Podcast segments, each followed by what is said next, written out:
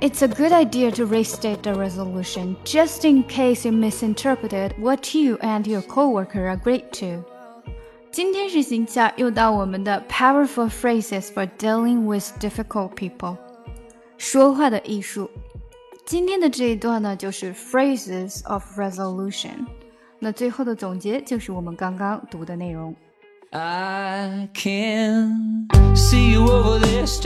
更详细的讲解，请点击我的名字查看听力阅读专项提升。关注公众号 ES Post，每天接收跟读推送。